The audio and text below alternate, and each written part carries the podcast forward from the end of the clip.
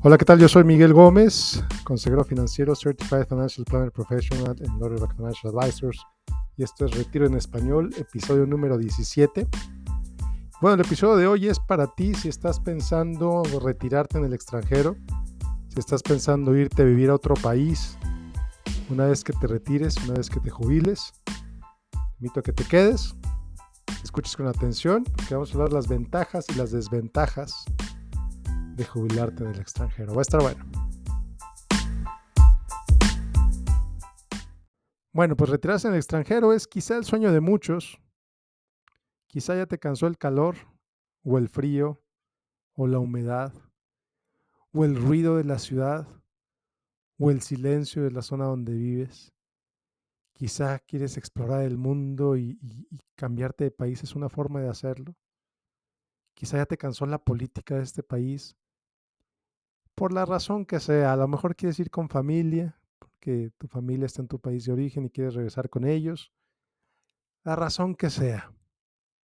Está bien. Pues en el episodio de hoy te voy a platicar algunas de las consideraciones que debes tomar en cuenta para que ese retiro en el extranjero sea lo más efectivo. Te voy a hablar de ventajas, de desventajas y de algunas ideas para ayudarte a que esa transición sea mejor. Escúchalo con atención, va a estar bueno. Empezamos por las ventajas.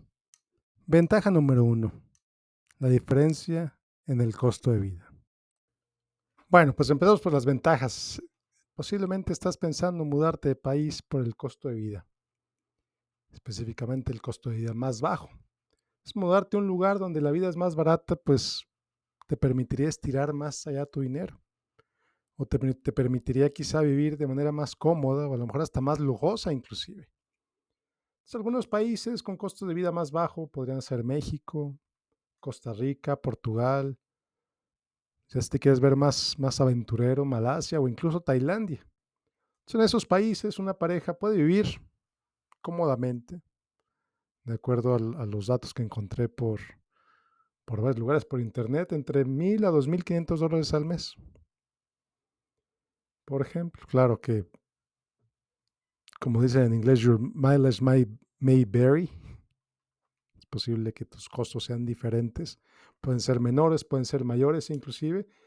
Y bueno, aquí herramientas que te pueden ayudar para darte una idea de más o menos cuánto te podría costar vivir en esos lugares. Te, sugiero sitios como numbeo.com o expatistan.com. Las ligas van a estar en, en, las notas del episodio, por supuesto, para que las consultes para que te vayas dando una idea más o menos de, cuánto podría ser el costo de vida de la región que estás considerando. En segundo lugar, el clima y la calidad de vida. Quizá donde vives ya te cansó el calor, o ya te cansó el frío, o ya te cansó la humedad, o a lo mejor ya estás harto, ya estás hasta el gorro, como decía mi papá, del tráfico, del ruido de la ciudad, que es un lugar más calmado, o al contrario, al contrario, puede ser también que ya te cansaste de la calma, de la tranquilidad y quieres más actividad en tu vida, quieres más ruido, quieres más movimiento, quieres tener más lugares a donde visitar. Bueno, pues es posible que en ese otro país encuentres todo eso que estás buscando. Es posible que te vayas a un lugar con menos tráfico, que te vayas a un lugar con más tráfico, más calmado, más activo, con la comida que a ti te gusta o la comida que a ti se te antoja. Maravilloso fantástico.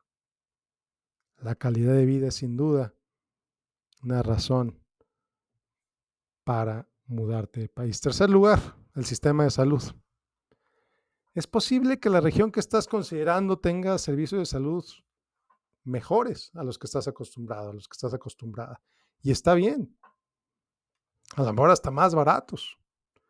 Hay regiones en el mundo que están destacándose por su lo que llaman el turismo médico su sistema de salud es, de tan alta calidad que la gente va a hacerse operaciones estéticas, sí, claro, pero también médicas a otros países a un costo mucho menor que el que les podría costar en Estados Unidos. Ahora, no estoy hablando nada más de turismo médico, estoy hablando de jubilarte en otro país. Y por supuesto, el sistema de salud es una variable a considerar. Y bueno, quizá la razón por la que estás considerando moverte más allá de la calidad de vida, más allá del sistema de salud, más allá del costo, pues es todo eso, toda esa experiencia, la experiencia de apreciar otras culturas, de convivir con gente diferente, de otros idiomas, de tener otras experiencias, del enriquecimiento personal que esto te trae. Entonces te estás imaginando tu retiro como algo aburrido, que no vas a tener nada que hacer, pues cambiarte de país, sin duda, te podría dar algo que hacer.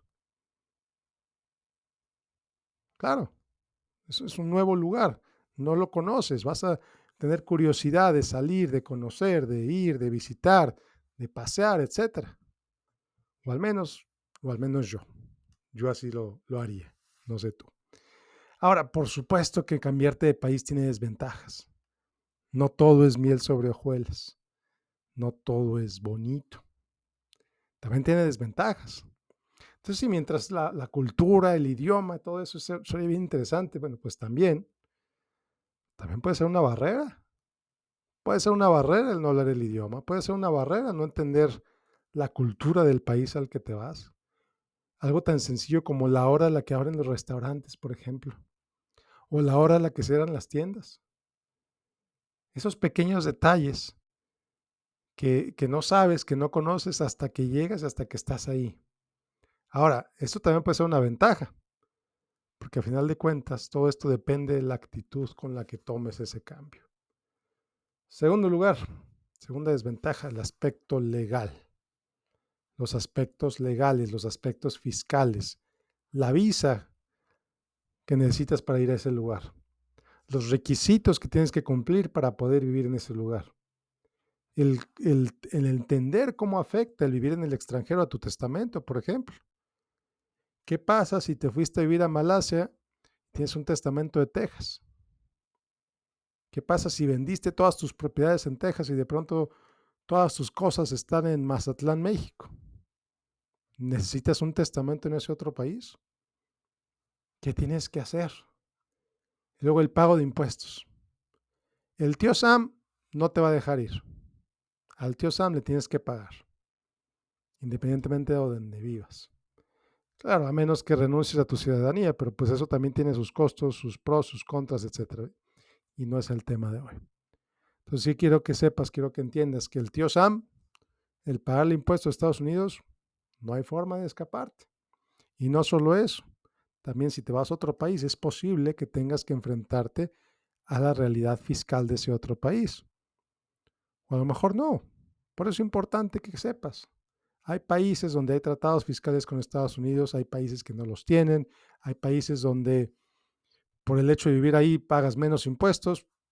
Hay en mil escenarios diferentes, por eso es bien importante tener asesoría adecuada y es importante que conozcas todo eso antes de llegar a tu destino, antes de que empieces a hacer el movimiento final, antes de que hacer todo eso. Tercero, Mudarte de país implica alejarte, alejarte del entorno, del entorno que conoces, alejarte de tus amigos, posiblemente alejarte de tu familia. O a lo mejor resulta lo contrario, a lo mejor a donde te quieres ir, ahí vive tu familia extendida, fantástico. Entonces, ¿estás dispuesto, estás dispuesta a desarrollar un nuevo círculo social en un país nuevo? ¿Estás dispuesto, estás dispuesta a pues de pronto no verlos más que por FaceTime o hablarles por teléfono, que no está mal, ¿eh? No está mal, nada más quiero que lo entiendas. O sea, si vives en, en este momento en la misma ciudad que tus hijos, que tu familia, que tus amigos, y de pronto te cambias de país, pues ya no los vas a poder ver como ahora. Y como siempre, eso puede ser una ventaja y una desventaja, ¿eh? a lo mejor te llevas tan mal con ellos que por eso te quieres ir de país. Sucede, me han contado. Entonces, bueno, algunas ideas para que tu retiro en el extranjero sea pues, más efectivo, sea una mejor experiencia para ti. Primer lugar, bien importante, súper importante. Visita el lugar que te interesa antes de tomar una decisión. Ve a darte una vuelta. A lo mejor, te voy a decir un ejemplo de una persona que conozco que que le pasó. Ella recordaba con mucho cariño el pueblito donde creció. Y le encantaría, estaba contenta, estaba feliz de jubilarse y regresar a ese pueblito en México. Entonces decidió irse a dar una vuelta primero, que se acordaba cómo eran las cosas, cómo era la gente muy amable, cómo era el lugar, el clima, todo estaba fantástico. Y resulta que regresa 50 años después y se llevó la gran decepción. Estaba lista para comprarse una casa en ese pueblito. Y cuando llegó a ese pueblito resulta que pues lo único que quedaba de ese pueblito eran sus recuerdos. Lo único bueno que quedaba de ese lugar eran los recuerdos que ella tenía de ese lugar, porque ese, ese lugar se había transformado completamente. Y ni qué decir de la delincuencia, pero bueno, es otro tema. a lo mejor el lugar sigue siendo igual de bello, o a lo mejor ya cambió radicalmente. A lo mejor nunca has estado ahí, lo único que has visto es en la televisión o en redes sociales, o tus amigos que fueron a pasear ahí y le dijeron, oye, yo pensé en ti, cuando fui a ese lugar me encantó tanto y pensé en ti que a lo mejor a ti te encantaría vivir ahí. pues maravilloso, pero visítalo, date una vuelta. Primero por unos días, a lo mejor tres, cuatro días, date una vuelta por, por el lugar, por el país, por la ciudad, por el barrio. Date una vuelta, conócelo digiere esa visita y luego unos meses después regresa y a lo mejor quédate un par de semanas. Ve cómo está el tráfico, ve cómo está el movimiento, cómo es la gente, los restaurantes, las tiendas, los supermercados, la comida que ahí se vende. Explóralo, conócelo. Y si te sigue gustando, bueno, entonces ya más adelante regresas a lo mejor por un mes. Ya si de plano te enamoraste del lugar, entonces ya empiezas a hacer planes y empiezas a hacer planes más detallados. Pocas palabras. Asegúrate de conocer el lugar antes de tomar una decisión. Asegúrate que entiendes en qué te estás metiendo antes de tomar una decisión. No después. Que no te sorprende el lugar, pero que no sea una sorpresa negativa, que, que, que lo, conozcas, que lo veas, que lo visites, que entiendas cómo es, cómo se mueven las cosas en ese lugar y, pueda, y poder tomar una buena decisión. Segundo punto, ya te lo había dicho anteriormente, pero asesórate y asesórate bien. Obviamente un abogado de derecho migratorio del país que te interesa llegar, un preparador de impuestos con experiencia en ambos países, el país donde vives ahora, en Estados Unidos, y el país a donde te quieras ir. Y quizá un experto en finanzas también que te ayude a navegar ese proceso. Ese proceso de, bueno, me quiero mudar en cinco años, ¿cómo tengo que prepararme durante estos cinco años para estar listo? Para estar lista para jubilarme en ese entonces. Obviamente también un abogado de, de le llaman estate planning, de planeación de patrimonio, para que te asesore, para que entiendas cuáles son los pros, cuáles son los contras de mudarte de país, que entiendas qué pasa con tu testamento si te mudas de país, que entiendas todas esas operaciones para evitar sorpresas, para evitar malentendidos. Tercero, investiga, investiga y vuelve a investigar. ¿Cuánto cuesta vivir en el lugar donde quieres vivir? ¿Cuáles son las fiestas nacionales? ¿Qué hacen en las fiestas nacionales? ¿El país se, paraliza? Hay países que se paralizan por completo en las fiestas nacionales, no puede hacer nada. Los horarios de las tiendas, los horarios de los restaurantes, entiende qué tan fácil es moverte ahí. ¿Dónde están los centros médicos para emergencias? ¿Cómo vas, para el ¿Cómo vas al doctor a una visita normal? Como te digo, mientras más conocimiento tengas del lugar antes de llegar al lugar, pues menos sorpresas vas a tener. Y por último, y por último, y esto es bien importante, la comunidad de expatriados en los diferentes países son comunidades que tienden a ser muy unidas. Entonces busca en internet, busca en redes sociales comunidades de expatriados en el país al que, al que te quieras ir. Por ejemplo, hay expatriados en Costa Rica, hay, hay expatriados en México, en Argentina, en Chile, en Perú, en Europa, en todos lados. Me gustan las redes sociales para encontrar esos grupos. Lo que, lo que he visto de esos grupos, lo que me han contado de esos grupos es que la comunidad de expatriados tienden a ser gente muy generosa con sus conocimientos, tienden a ser gente que, que le abre las puertas, que le abre los brazos, los recibe con los brazos abiertos a los, a los nuevos, a los recién llegados al país o los que están por llegar al país. Y esos grupos expatriados les ayudan o te pueden ayudar a, adaptarte más fácilmente al nuevo país. Hay historias, he visto historias de expatriados. Oye, es que me encontré este grupo de expatriados y mira que se reúnen cada tres meses y hacen comida de nuestro país típica. Y, se reúnen y, platican y fantástico. Fantástico. Entonces, hace un rato hablaba de, las redes sociales, de la importancia de mantener un círculo social el círculo de expatriados, la gente de expatriados, los expatriados en el país al que vas, te puede ayudar a mantener el círculo social. Y es una, es una comunidad muy interesante, comunidad generalmente muy amable, que te pueden ayudar a acostumbrarte a este nuevo lugar.